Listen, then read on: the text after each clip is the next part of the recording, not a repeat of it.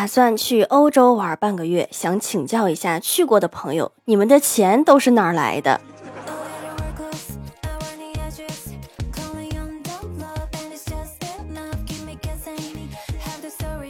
？Hello，蜀山的土豆们，这里是甜萌仙侠段子秀《欢乐江湖》，我是你们萌逗萌逗的小薯条。感冒了哈，嗓子不在家，声音都变异了，你们就凑合着听一下哈。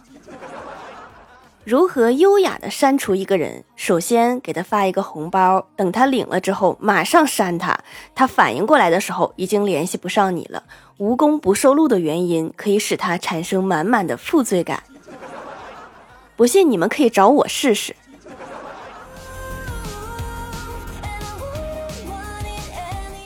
大年初五迎财神，我们一家人准备去后山老君庙上炷香。爬山途中正好遇到太二真人在摆摊儿，离我们大概五六米的时候就开始喊我们过去。我跟我妈说那些都是骗人的，忽悠钱的。然后我妈不信，非要过去看看。然后太二真人各种夸，各种奉承，好听的话说了一堆。再看老妈的表情，完了，沦陷了。我心想，这等着掏钱吧。没想到，正当太二真人唾沫星子横飞之际，老妈说：“大师，您算了这么长时间，你就没有算到我们今天出门没有带钱？”他这是忘了给自己补一卦了。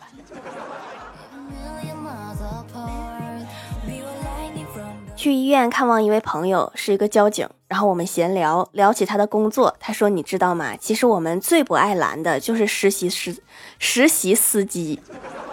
一拦他们就紧张，一紧张就不知道该踩油门还是该踩刹车。”我就问他：“我说你怎么知道？”朋友激动地说：“我都住院了，我怎么知道？”这种情况一般扣几分啊？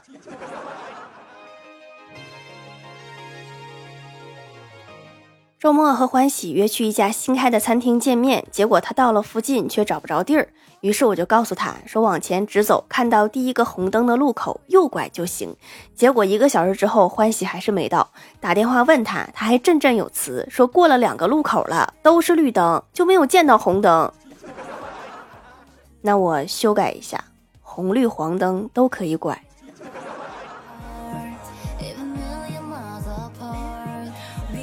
我小的时候学习成绩非常好，经常是班上的第一名和第二名。然后老爸认为我长大之后会很有出息，可是家里实在是太困难了。有一天，老爸语重心长地对我说：“说你好好念书吧，就是砸锅卖铁也要让你念的。”我听了之后很难过，然后妈妈在旁边听了之后也很难过。那天我们一家都没有吃晚饭，因为妈妈把锅给藏起来了。砸锅卖铁就是一个形容词，我觉得我老爸他不敢砸。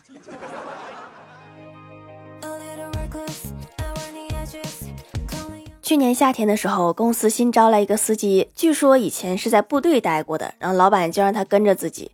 有一次去吃饭，吃完之后发现司机走路的时候都是走在树下，或者是店面的房檐下面。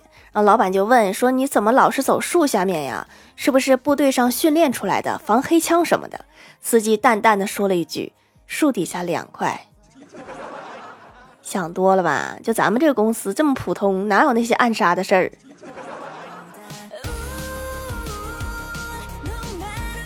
今天公司内部交流大会，领导们聚在一起谈业务，我们这些小员工就聚在一起吃吃喝喝。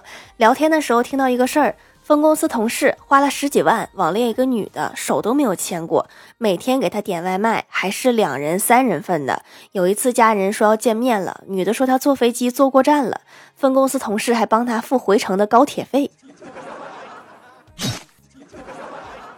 飞机怎么还能坐过站呢？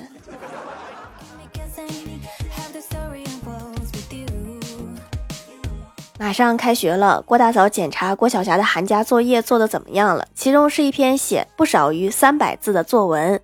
郭晓霞写道：“早上跟爷爷去放羊，一群羊在吃隔壁叔叔晒的红薯片，吃了一片又一片，吃了一片又一片，一直吃够三百字，我把羊赶跑了。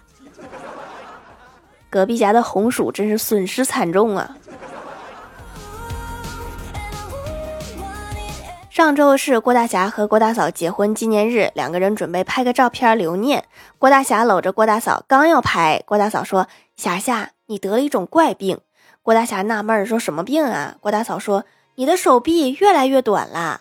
我们刚结婚的时候，你的手可以环住我的腰，有没有可能是个腰的问题呢？”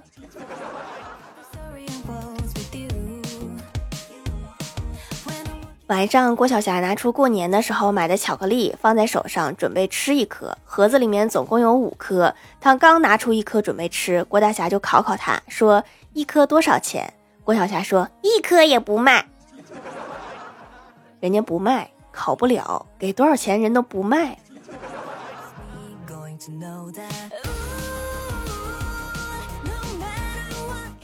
小的时候有一次去医院体检，排到我测色盲，医生翻开本子让我认动物，于是我认真的回答鹿、鸡、羊。检查完毕之后，医生点点头，说我色盲检测没有问题。我正开心，他说能把马看成鹿也是厉害了，有空看看动物世界吧。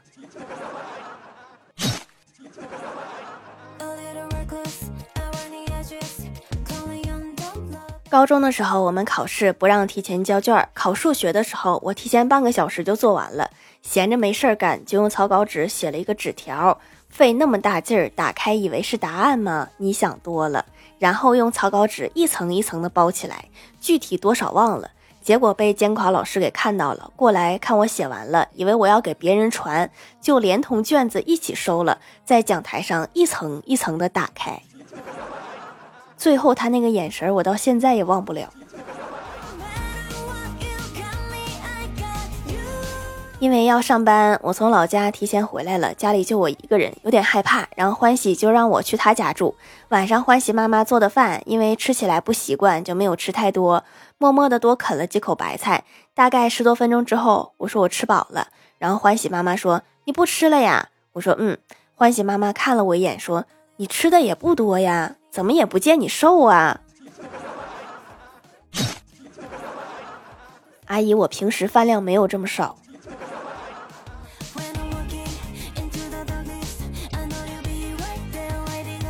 晚上欢喜睡不着，跟我说我失眠怎么办？我说你属羊吧。欢喜有点不高兴，说我睡不着。我说对呀，那你属羊吧。欢喜说我属羊怎么了？我属羊就该睡不着吗？我说属羊啊，一二三四五那个属羊，谁问你属什么了？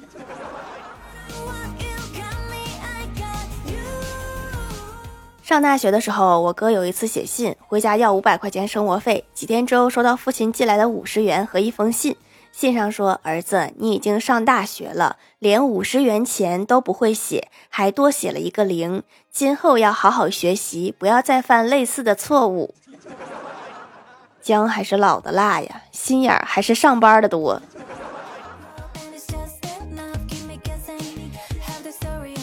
嗨，蜀山的土豆们，这里依然是带给你们好心情的欢乐江湖。喜欢这档节目，可以来支持一下我的淘小店，直接搜店名“蜀山小卖店”，数是薯条的数就可以找到啦。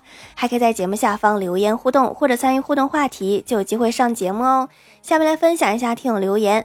首先第一位叫做彼岸灯火，他说：“快过春节了。”今天小伙收到一个快递，红色信封，空的。纳闷中，老妈来电说快递个红包给你喜庆喜庆，钱给你转卡上了。快递不安全，就快递了个皮儿。我觉得那个到账提示短信就非常喜庆啊。下一位叫做大飞不肥，他说问你做过什么残忍的事情？神回复：小的时候养过一只乌龟。我有一天突然发现它不会动了，于是我就怀着万分痛苦的心情把它埋了。后来我上课学到了“冬眠”这个词，确实太残忍了哈！我以为你激动给炖了呢。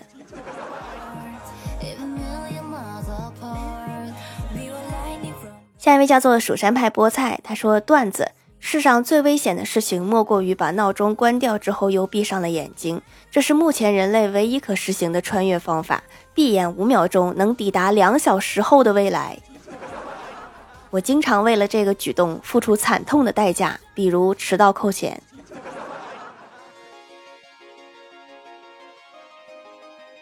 下一位叫做 T 三二三三六五四八，他说：“妈呀，这个羊奶皂做的太高级了，有点舍不得用。奶酪质地，洗感丝滑，洗得干净，还能养护皮肤，改善肤质和补水保湿，效果超棒，超爱这一块儿。没关系，可劲儿用，下次买三送一就更划算了，就舍得用了。”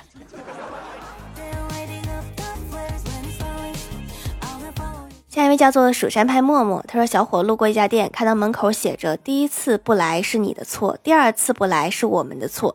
小伙想了想，上次来的时候感觉他店里东西还真不错，无论外观还是质量都很好，于是晚上又到他店里偷了一次。好的标语可以打动每一位光临的顾客。”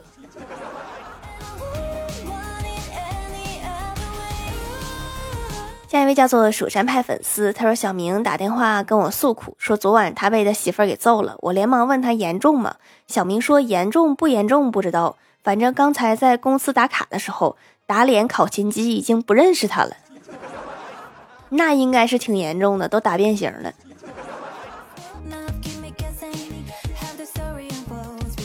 下一位叫做泰尔真人的师傅，他说什么是危险？我从楼上掉下来。什么是希望？楼下有个草垛。什么是绝望？草垛上有个叉子。什么是希望？我没有掉到叉子上。什么是彻底完了？我也没有掉到草垛上。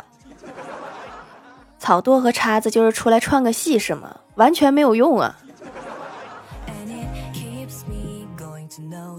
下一位叫做匿名买家，他说一次买了好多块手工皂，最喜欢蚕丝皂，丝滑好用，美白补水，修复皮肤，可以去干皮补营养，成分都是护肤精华油。这个老板很舍得买好材料，推荐购买。材料好，做出来的皂皂才好用哈，好质量全在这儿了。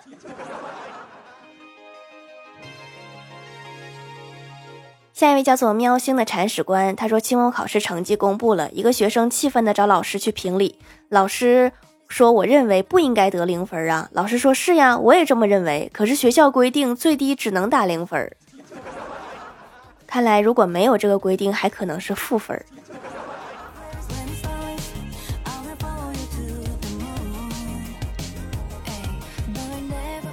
下一位叫做南阳冬天的学霸蚊子，他说警察抓到一个做假币的，在班房里，记者采访他说：“你为什么做假币？”他回答说：“真币做不出来。”这个人挺实在呀，确实做不出来。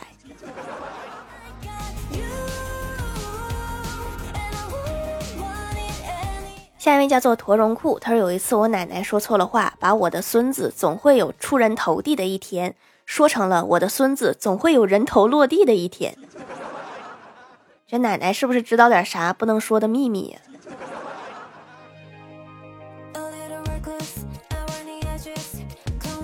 评论区互动话题：说说你遇到的幸运的事情。牌一直胡说，减了五百元，减了五百元，我感觉我这辈子加在一起都都可能减的不到两百。相信科学，懂得道理。说走在巷子里踩到狗屎，然后在单元门口踩进了水坑里，鞋又干净了。你心态这么好，后面肯定有好事等着你。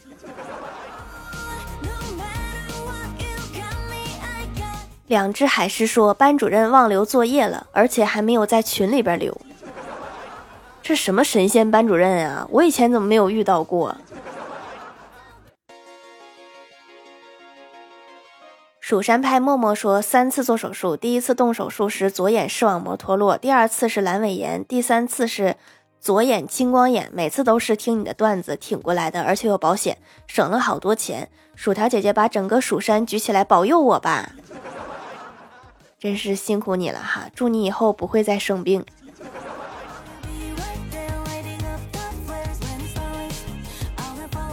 下面来公布一下上周一零七二级沙发是彼岸灯火盖楼的有彼岸灯火试图引起薯条注意啦啦悠悠瓜子激动两只海狮大肥不肥名字不好蜀山派菠菜只因薯条的小夫人期待福来世界电灯泡蜀山派默默蜀山派粉丝纳兰家楚啊一串乱码一瓶墨水蘸薯条一个奇葩的昵称蜀山派弟子假人喵星的铲屎官南阳冬天的学霸蚊子 nj 林小涵平安周周长一个小小。的若那蜀山十月本月记忆中的童年，蜀山派土豆产业 CEO，薯条最好看。感谢各位的支持。好了，本期节目就到这里了，希望的朋友可以来蜀山小卖店支持一下我。以上就是本期节目全部内容，感谢各位的收听，我们下期节目再见，拜拜。